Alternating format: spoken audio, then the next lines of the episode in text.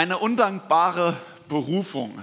So lautet für heute das Predigtthema. Wer das gelesen hat, vielleicht gedacht, oh, Martin wird langsam wehmütig über seinen Weggang im Sommer. Das Predigtthema stand schon davor und hat damit ursprünglich nichts zu tun gehabt, äh, davon anderes mal, äh, wann anderes noch mehr. Ähm, ich möchte aber heute über das Thema Berufung mit euch sprechen. Das hat zwar auch mit mir, mit meinem Weggang im Sommer zu tun, aber ich will heute Morgen dich fragen, wie steht es mit dir? Hast du eine Berufung? Sehnst du dich nach einer Berufung, nach einem Auftrag? Und da hinten dran steht ja so immer die Frage nach dem Reden Gottes. Wie redet Gott? Wie offenbart sich Gott? Und wie erkenne ich seinen Willen? Und das ganz konkret auch bei Lebensentscheidungen. Wie geht man vor, wenn man vor der Frage steht, welchen Beruf soll ich ergreifen? Wir haben in Deutschland 30.000 verschiedene Studiengänge. Ja, such dir mal einen davon aus. Oder welchen Beruf soll ich wählen bei, da weiß ich die Zahl leider nicht, aber auf jeden Fall mit Sicherheit x tausend Ausbildungsberufe. Was soll ich tun? Welchen Partner soll ich mal wählen? Es gibt vier Milliarden Menschen davon. Gut, nicht allen begegne ich, aber wie soll ich da eine Entscheidung treffen? Wie soll ich entscheiden, ob ich eine Immobilie kaufen soll? Wo soll ich hinziehen? Wo soll ich Geld in was investieren? Es wäre schön, so eine App zu haben, so ein Handy, so eine App, wo ich weiß, so Wille Gottes, ich habe eine Frage und zack, dann sagt mir Gott links oder rechts, ja oder nein. Wenn ich so das direkt hätte, dann würde ich doch wissen, ja, so redet Gott und ich habe die Antwort. Und dann ist damit das Gefühl verbunden, dann nimmt Gott mir doch die Entscheidung wenigstens ab. Und dann wird alles ganz einfach. Vor kurzem hat jemand zu mir mal wieder gesagt, hat den Satz, den ich schon häufig gehört habe, ja, Gott lädt einem ja nur so viel auf, wie man tragen kann. Eine gut gemeinte christliche Floskel, die aber falsch ist und so nicht in der Bibel steht, auch nicht ansatzweise in der Bibel steht. Gott beruft Menschen und Gott führt auf dem Lebensweg. Aber das heißt nicht, dass alles immer ganz einfach ist.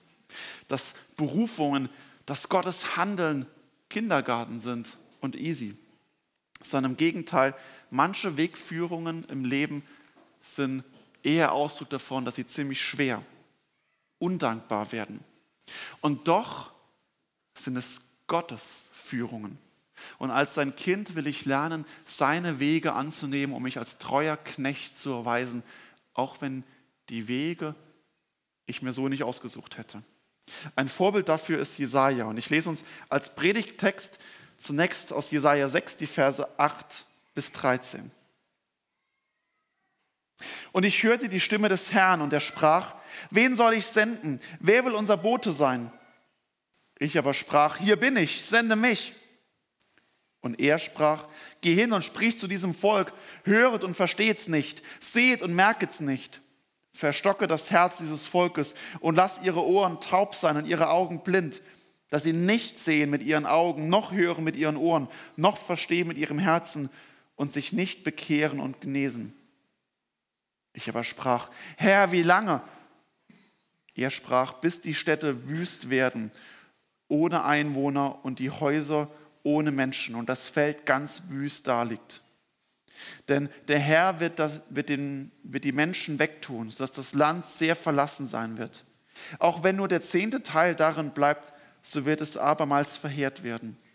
Doch wie bei einer Eiche und Linde, von denen beim Fällen noch ein Stumpf bleibt, ein heiliger Same, wird solcher Stumpf sein.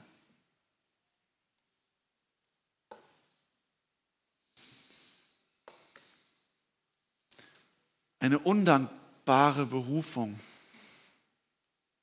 Ob sich Jesaja über dieses Reden Gottes und über diese Berufung gefreut hat? Hm. Unser Text beginnt immer mit einer Überraschung. In Vers 8 lesen wir, Gott sitzt auf seinem Thron und fragt in die Runde, wen soll ich senden? Wer will unser Bote sein? Also irgendwie so eine skurrile Situation. Der Allmächtige sitzt auf dem Thron und fragt, gibt es Freiwilligen, wie in der Schule, meldet sich jemand. Könnte Gott nicht einfach befehlen und sagen, los, mach? Ja, Gott könnte genau das tun, Gott ist der allmächtige, der souveräne Herr und er könnte einfach befehlen. Aber Gott manipuliert keine Menschen, er versklavt keine, sondern was er tut, ist durch seine Liebe und Gnade, die unwiderstehlich wirkt, Menschen zu überwinden. Aber auch damals bei Jesaja im Jahr 736 vor Christus, als auch heute 2022 in Steinen, sitzt Gott auf den Thron und fragt, wen soll ich senden? Wer will unser Bote sein? Auch Jesus beklagt das Neue Testament, sagt, dass die Ernte groß ist, aber wenige sind der Arbeiter. Also es gibt viel zu tun und es gibt viel zu ernten. Das ist alles bereits aufgewachsen und bereitet. Es gibt nur viel zu wenig Menschen, die hingehen und abernten. Und so fragt Gott von Jesaja bis Jesus und beide heute, wen soll ich senden? Und er geht rum und fragt dich, willst du mein Bote sein? Willst du mein Botschafter sein? Und daran erkennen wir auch, es ist, wenn das die Sehnsucht Gottes ist, ist es nicht so, dass Gott nicht tun will, sondern das Problem liegt viel zu häufig, wir weigern uns, Gottes Stimme zu hören und vor allem zu befolgen. Gott würde uns als seine Boten gebrauchen wollen, doch wir verweigern uns, entziehen uns der Berufung weil wir eigene Pläne, eigene Ideen, eigene Vorstellungen haben. Unser Wille. Eigentlich beten wir täglich, ehrlicherweise müssten wir beten, mein Wille geschehe. Und Gott, du gib deinen Segen dazu, was meine Pläne sind. Und nicht, wie wir es im Vater unser beten, dein Wille geschehe, wie im Himmel, so auf Erden. Jesaja ist gerade das positive Gegenbeispiel zum Volk, und noch zu uns heute. Wenn Gott uns auffordert, und auch wenn es nur ein leises Flüstern ist, eine zurückhaltende Anfrage, sollten wir genauso reagieren wie in der Schule. Hier bin ich, Herr, sende mich, sende doch mich. Und es gibt unzählige Optionen, Möglichkeiten, wo wir in unserem Leben, in dieser Welt unsere Zeit, unsere Kraft, unser Geld, unsere Leidenschaft investieren können. Und es gibt so vieles, in das wir unser Herz hängen. Aber es gibt keine bessere, als Botschafter des lebendigen Gottes zu sein. Für ihn, in seinem Dienst. Denn dann heißt es, dass ich mit ihm verbunden bin und bleibe. Das, was dort geschieht, in der Verbindung mit dem Auftraggeber, das hat Ewigkeitswert. Und das gilt auch, wenn der Inhalt der Berufung alles andere als eine große Gnaden- und Heilsaussage ist wenn Gott uns Dinge auferlegt, die schwer sind, die hart sind. Sei es die Botschaft hier in Israel der Wegführung des Gerichts, der das Leid auf sie zukommt, der Frusten der Enttäuschung. Aber auch wenn es für uns selbst das bedeutet. Bonhoeffer schreibt in diesem Lied von guten Mächten, wunderbar geborgen, da schreibt er in der dritten Strophe, und reichst du uns den schweren Kelch, den bitteren, des Leids gefüllt bis an den höchsten Rand so nehmen wir ihn dankbar ohne Zittern aus deiner guten und geliebten Hand. Nicht dankbar für das Leid selbst zu sein, aber dankbar ohne Zittern zu nehmen, weil ich weiß, es kommt aus der Hand Gottes. Ich nehme es aus seiner Hand, deswegen darf ich es ohne Zittern ergreifen. Nicht, weil mich die Berufung nicht überfordert, sondern weil es sein Weg für mich ist. Lieber als Botschafter Gottes durch finstere Täler gehen, als ohne Gott auf den grünen Wiesen. Oder zugespitzter, lieber mit Gott in die Hölle zu gehen, als ohne Gott in den Himmel. Lieber mit Gott in die Hölle gehen, als ohne Gott in den Himmel. Kannst du dem zustimmen? Wen soll ich senden? Wer will unser Bote sein, fragt Gott. Und die Botschaft, die dann kommt, ist undankbar. Geh hin und sprich zu diesem Volk, höret und versteht's nicht, seht und merkt's nicht.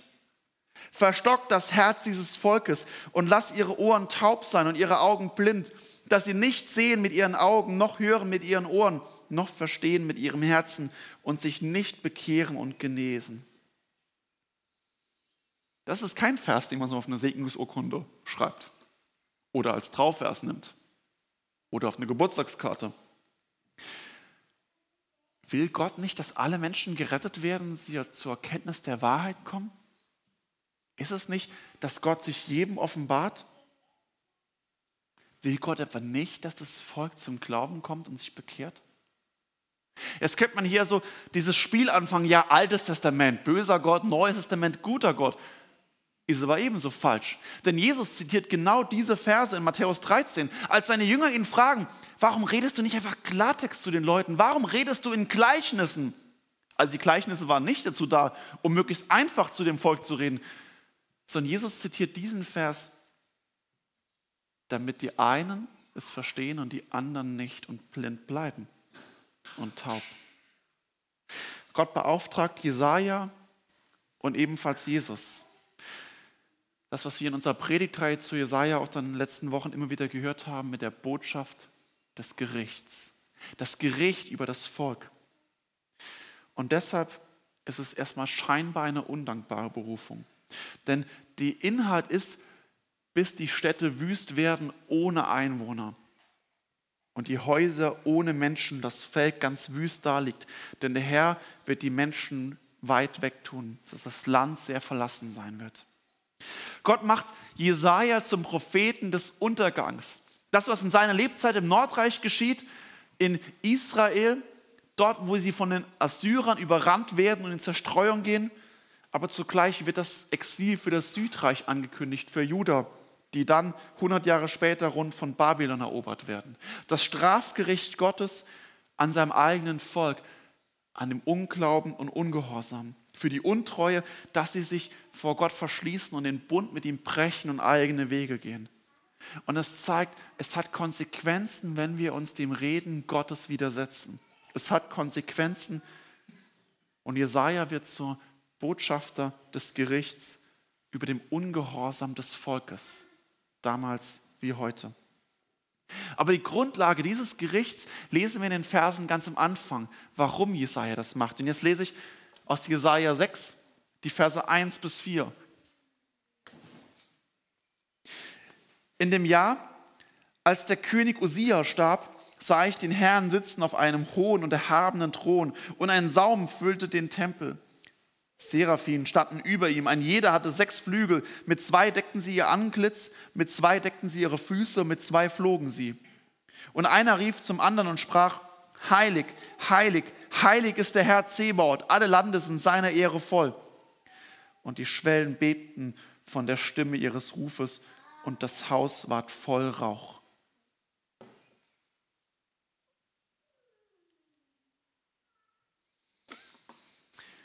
Jesaja darf zunächst in die Gegenwart Gottes eintreten. Und das ist ein heftiger Kontrast zu dem, dieser Berufungsbotschaft, die Gegenwart Gottes. Zu Beginn der Ereignisse, und das, der Beginn ist dieser Teil, ist es, dass Gott sich offenbart und macht erst danach Jesaja zu einem Propheten. Ich habe es deswegen bewusst vorgezogen und eigentlich vertauscht, weil wir Menschen genau so handeln. Wir Menschen fangen bei uns an. Ich will doch, Gott, tu mein, für mich, segne mein Leben. Sei du mein Problemlöser, sei Teil meiner Selbstverwirklichung. Antworte auf meine Fragen. Der Fokus bei uns Menschen liegt immer auf dem Ich, auf dem Mir. Und wir lesen hier genau, dass es in der Bibel genau umgedreht geht. Der Fokus liegt auf Gott, aber das widerspricht uns Menschen zutiefst. Die Berufung, die Jesaja hat, wird genau terminiert. Jesaja ist sich genau bewusst, in welchem Jahr, nämlich in dem Jahr, als König Osia starb. Nämlich, wir lesen das 736 vor Christus. Wir lesen die Parallelgeschichte dieses Königs und der Machtübergang findet sich im zweiten Buch Könige, Kapitel 15. Und Jesaja, das Volk, die waren alle mit sich selbst beschäftigt, denn Usia war 52 Jahre an der Macht. 52 Jahre ein König, ein Herrscher. Und nun stirbt er, und auch wenn man sich natürlich darauf vorbereiten konnte, weil er schon recht alt war, ist trotz erst, trotzdem erstmal das Land im Chaos, in Unordnung, in einer Neusortierung. Das Land ist mit sich selbst beschäftigt. Und mitten im Chaos des Landes, mitten im Chaos dieser Welt, offenbart sich der lebendige Gott als souveräner Schöpfer und König aller Dinge, als Weltenlenker und Herrscher, als Schöpfer, Erhalter und Vollender. Auch im Chaos dieser Welt, inmitten von Krieg, Terror, Pandemie, Inflation, Schuldenkrise, Klimaveränderung, offenbart sich der Gott der Bibel als derjenige, der alles in seiner Hand hat. Der Gott, der durch nichts und niemanden erschüttert werden kann. Und deswegen ist dieser Blick inmitten des Chaos, ich sah den Herrn sitzen auf einem hohen und erhabenen Thron und den Saum und sein Saum füllte den Tempel. Falls du Sorgen in deinem Leben hast, solltest du jemals Sorgen in deinem Leben haben, kommt ab und zu vielleicht mal vor. Vielleicht die Frage nach einer ungewissen Zukunft, die Frage, wie sich alles entwickelt, die Frage, wie es mit meinen Kindern sich weitergeht, ob du Leid erfährst, einsam bist, krank bist. Schau auf diesen Blick, stell dich neben Jesaja und blick auf zu diesem Thron, den hohen, erhabenen Thron, der Gott, der alles in der Hand hat. Was für ein Trost inmitten vom Chaos der Welt. Es gibt einen Ort, einen Ort, wo der lebendige Gott als der souveräne Herrscher sitzt und alles lenkt. Geübte Bibelleser, was hoffentlich ihr alle seid oder werdet, werden in dem Moment aber einwenden, Moment, ich sah den Herrn sitzen. Wie kann das sein? Zweite Buch Mose, Kapitel 33, Vers 20. Sagt doch Gott zu Mose, mein Angesicht kannst du nicht sehen, denn kein Mensch wird leben, der mich sieht. Wie kann Jesaja also Gott sehen? Wie kann ich wirklich Gott anschauen, sehen? Und wenn dir dieses Detail aufgefallen ist, richtig, sehr gut aufgefallen, denn es ist tatsächlich wichtig. Jesaja sagt, ich sah den Herrn sitzen. Aber was dann kommt, ist keine Beschreibung von Gott selbst, die eigentlich zu erwarten wäre sondern er beschreibt den Thron, wie mächtig und erhaben er ist. Er beschreibt den Saum, also sein Gewand, sein Umhang, seine Robe, die er anhat. Eine majestätische Robe und sagt, dieser Saum des Gewandes füllt den ganzen Tempel aus. So weit ist dieser Saum und diese Macht und diese Größe. Er beschreibt die Seraphim-Engel, die Engel der Gegenwart Gottes, die um seinen Thron herumfliegen. Und dann beschreibt er das Beben des Raumes, um das alles voll mit Rauch, mit, mit Weihrauch erfüllt ist. Was Jesaja beschreibt, ist die gesamte Pracht und Herrlichkeit um Gott herum. Er beschreibt den Blick um den Thron. Gott selbst ist im Rauch verhüllt. Aber der Thron, der Saum, die Engel, das Beben, der Rauch, all das sind zweifelsfrei. Ich bin im Thronsaal des lebendigen Gottes und er sitzt auf seinem Thron. Und niemand kann diesen Gott sehen. Und das wird auch daran deutlich, dass selbst die Engel ihn nicht sehen können. Wenn wir diese Beschreibung der Seraphim-Engel sind, die Seraphim sind die, die um den Thron Gottes rumschwirren und selbst sie können Gott nicht sehen, sondern mit zwei ihrer Flügeln bedecken sie ihr Angesicht ihr Gesicht. Selbst sie können Gott nicht sehen, weil Gottes Herrlichkeit, Gottes Pracht alles übersteigt. Selbst die Mittelwesen können diese Macht und Herrlichkeit Gottes nicht aushalten. Und so eindrücklich ist diese Macht und Herrlichkeit Gottes, dass es nichts anderes geschieht, als dass die Engel diesen Lobgesang Gottes aus ihnen herausbricht, den auch Berti schon vorgelesen hat. Heilig, heilig ist, heilig ist der Herr Zebaoth, alle Lande sind seiner Engel voll. Heilig, heilig, heilig ist der Herr Zebaoth, alle Lande sind seiner Ehre voll. Und so schallt es durch den Tempel, durch die Ewigkeit.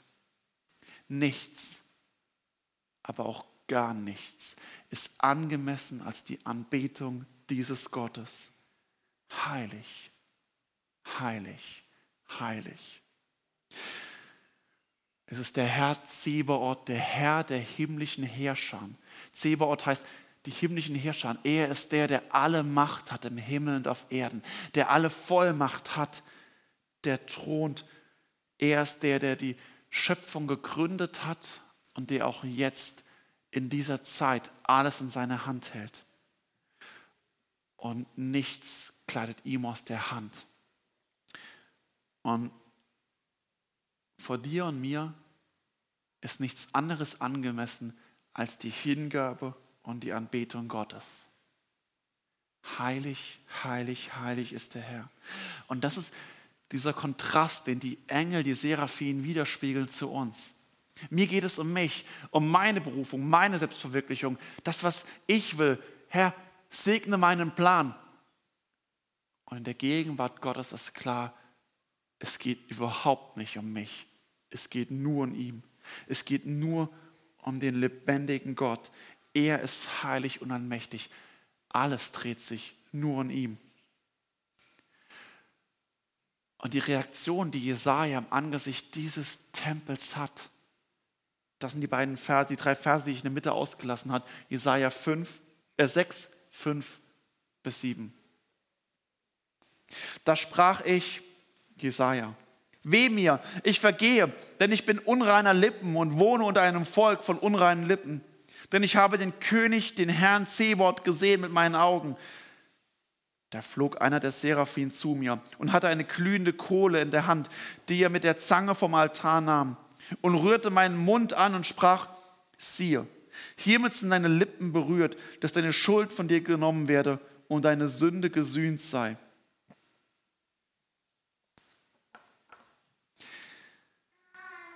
Man hätte doch eigentlich angenommen, dass im Angesicht dieser Thronvision Jesaja mitgerissen wird von dem Lobpreis der Engel, mit einstimmt in diesen göttlichen Chor, in diesen Engelschor und voll inbrünstiger Liebe sich niederschmeißt und Gott anbetet, fasziniert ist. Wenn Jesus wiederkommt, wenn er als König und Herr sich in dieser Welt offenbart oder wenn wir sterben und vor ihm stehen, ja, dann werden wir doch aufspringen und ihm zujubeln, ihn anbeten. Meinen wir. Aber das ist falsch. Gerade an Jesaja wird deutlich, er kann nicht aufspringen und einstimmen in das Gotteslob. Er wird nicht mitgerissen und springt auf und jubelt Gott zu, sondern im Gegenteil, er wird zurückgeworfen er wird zurückgeworfen von der Wucht der Gegenwart Gottes, wie eine Determination, die ihn zurückschmeißt und ihn erschlägt. Jesaja ist in der Gegenwart Gottes und ihm wird schlagartig bewusst, ich gehöre nicht hierher. Ich bin völlig fehl am Platz. Weh mir, ich vergehe, denn ich bin voll unreiner Lippen und wohne unter einem Volk von unreinen Lippen. Mit anderen Worten, ich bin es überhaupt nicht wert, dass ich den Namen Gottes in, meine, in meinen Mund nehme. Ich kann nicht einstimmen in den Lobgesang der Engel. Ich kann ihn nicht anbeten mit, meinen, mit meinem Mund, geschweige denn meinen Taten. Das, was Jesaja in der Gegenwart Gottes hat, ist nicht ein Mitgerissenwerden in den Lobpreis, sondern das, was wir als Sündenerkenntnis beschreiben. Er bekennt, Gott ist heilig, doch ich bin es nicht. Und das durchdringt ihn zutiefst, diese Erkenntnis. Ich bin fehl am Platz. Es gibt viel zu viel an mir, in mir und durch mich hindurch, das mich von dieser Heiligkeit und Herrlichkeit Gottes trennt. Die Sünde ist wie ein Virus in mir drin, der jede Zelle meines Körpers befallen hat und der mich völlig ganz und gar innerlich auffrisst. Und es ist unmöglich, in diese perfekte, heilige Gegenwart Gottes einzutreten. Wir können keine Gemeinschaft mit Gott haben. Wir können ihn nicht anbeten. Und die Offenbarung Gottes und seiner Herrlichkeit wird nicht das bewirken, sondern im Gegenteil. Es wird zu unserer Selbstverzweiflung führen. Doch dann geschieht dieses fast eigenartige Ereignis. Da flog einer der Seraphim zu mir und hatte eine glühende Kohle in der Hand, die er mit der Zange vom Altar nahm. Es ist also kein Impuls von Jesaja. Es gibt keine Bitte, kein Flehen, Herr, vergib mir. Es ist kein Wille, keine Entscheidung. Auf Gottes Anweisung hin, den die Engel, denn ein Engel kann nichts ohne Gottes Anweisung tun. Auf eine Anweisung Gottes hin fliegt ein Engel zum Altar. Und der Altar, damals im Tempel wie heute, steht für die Gegenwart Gottes. Die Kerze, das Licht der Gegenwart Gottes, der offenbarte Gott in seinem Wort und am Kreuz. Die drei Zeichen, die auf einen Altar gehören. Kreuz, Bibel und eine brennende Kerze. Und dort in der Gegenwart Gottes, im Tempel war damals das Opfer, das das, das Opferlamm und es war mit Sicherheit ein Räucheropferaltar. Dort, wo die Tiere, die für Gott geopfert wurden, dort dann geräuchert oder verbrannt werden, ihm zur Ehre. Und der Engel fliegt in diese Gegenwart Gottes und nimmt etwas von diesem Opfer von der Gegenwart Gottes. Und das ist so heilig, dass er selbst nicht mal angreifen kann, sondern braucht eine Zange. Hier sprengt das das Bild, was diese Zange sein soll, aber es zeigt, es ist viel zu heilig, dass er selbst berühren kann. Und auf Gottes Anweisung wird das vom Altar Gottes genommen und als Brücke gebracht zu Jesaja. Gott ist es, der eine Brücke baut von ihm, von seiner Herrlichkeit, vom Altar zu Jesaja. Und dann lesen wir, und er berührte meinen Mund und an und sprach, siehe, hiermit sind deine Lippen berührt, deine Schuld wird von dir genommen und deine Sünde ist gesühnt. Schuld braucht Vergebung. Sünde braucht Sühnung. Gott kann nicht einfach Schwamm drüber sagen, weil das würde seiner Heiligkeit widersprechen. Es braucht die Sühne, die, äh, dass etwas gelöst wird, die Vergebung. Gott würde sich sonst selbst seiner eigenen Heiligkeit widersprechen und es ist Gott unmöglich, dass es sich zu sich selbst in Widerspruch setzt. Aber diese Sühne kann eben nicht vom Menschen aus geschehen. Sie kann nicht auf unseren Impuls geschehen, sondern sie kann einzig und allein von Gott geschehen. Und genau dieses Opfer auf dem Altar Gottes, das Opfer, was dort geschehen, ist genau der Vorbild, das, was Jesus am Kreuz von Golgatha gemacht hat. Dass Jesus am Kreuz von Golgatha selbst das Opfer ist, sich selbst hingibt, sich selbst für Gott opfert, für den Vater opfert. Er vergießt sein Blut. Und selbst dieses Blut können die Engel nicht fassen. Es ist viel zu heilig. Aber dieses Blut, das unschuldig vergossene Lamm, es ist die Sühnung, durch das Gott die Brücke zu uns Menschen schlägt die Schuld vergeben wird, ein Mensch geheilt werden kann, unsere Zellen, unser Leben geheilt werden kann. Und diese Sühnung, diese Vergebung findet statt bei Jesaja und sie kann genauso heute stattfinden bei dir in deinem Leben. Dass sich Gott offenbart in dein Leben tritt und durch das Blut der Vergebung Jesu Christi in deinem Leben Wirkung erzeugt und dich heilt von einem Krankheit, die nicht nur irdisch, sondern ewig in den Tod führt. Doch zunächst ist eben diese Offenbarung Gottes und die Selbsterkenntnis. Und dann ist die Brücke von Gott zu uns. Der Vater baut die Brücke, den Sohn zu uns. Und erst wo das geschieht, dort findet das statt, dass wir wirklich anfangen können, auf Gottes Stimme zu hören, weil wir sind unfähig, Gottes Stimme zu hören in unserem Leben. Wir sind unfähig, weil wir taube Ohren haben, wenn sich Gott nicht uns offenbart, wenn nicht er als der gute Hirte uns unsere Ohren auftut. Erst dann kommt die Frage, willst du mein Bote sein, willst du mein Botschafter sein? Und wo das geschieht, dort dürfen wir eintreten in diese Herrlichkeit Gottes und Botschafter von ihm zu sein. Und es endet eben nicht mit dem Gericht. Durch das Blut Jesu, das uns reinig macht, dort beginnt erst das, dass wir Botschafter werden von dieser Heiligkeit Gottes. Und auch bei Jesaja sehen wir, dass es am Schluss eben nicht bei dem Gericht bleibt, sondern im Schlussvers ist das, sondern wie bei einer Eiche und Linde, von denen beim Fällen noch ein Stumpf bleibt, ein heiliger Same, wird solcher Stumpf bleiben. Dass am Ende es einen heiligen Rest gibt, ein Gnadenrest. Gottes Gericht ist nicht, dass alles ausgelöscht wird, sondern noch ist die Zeit der Gnade. Noch ist die Zeit, wo Gott sich einem Menschen offenbart, eintritt und wo auch für dich und für dein Leben Heilung möglich ist. Gereinigt durch das Blut Jesu Christi und Teil des heiligen Restes zu werden und dann Botschafter seiner Gnade. Amen.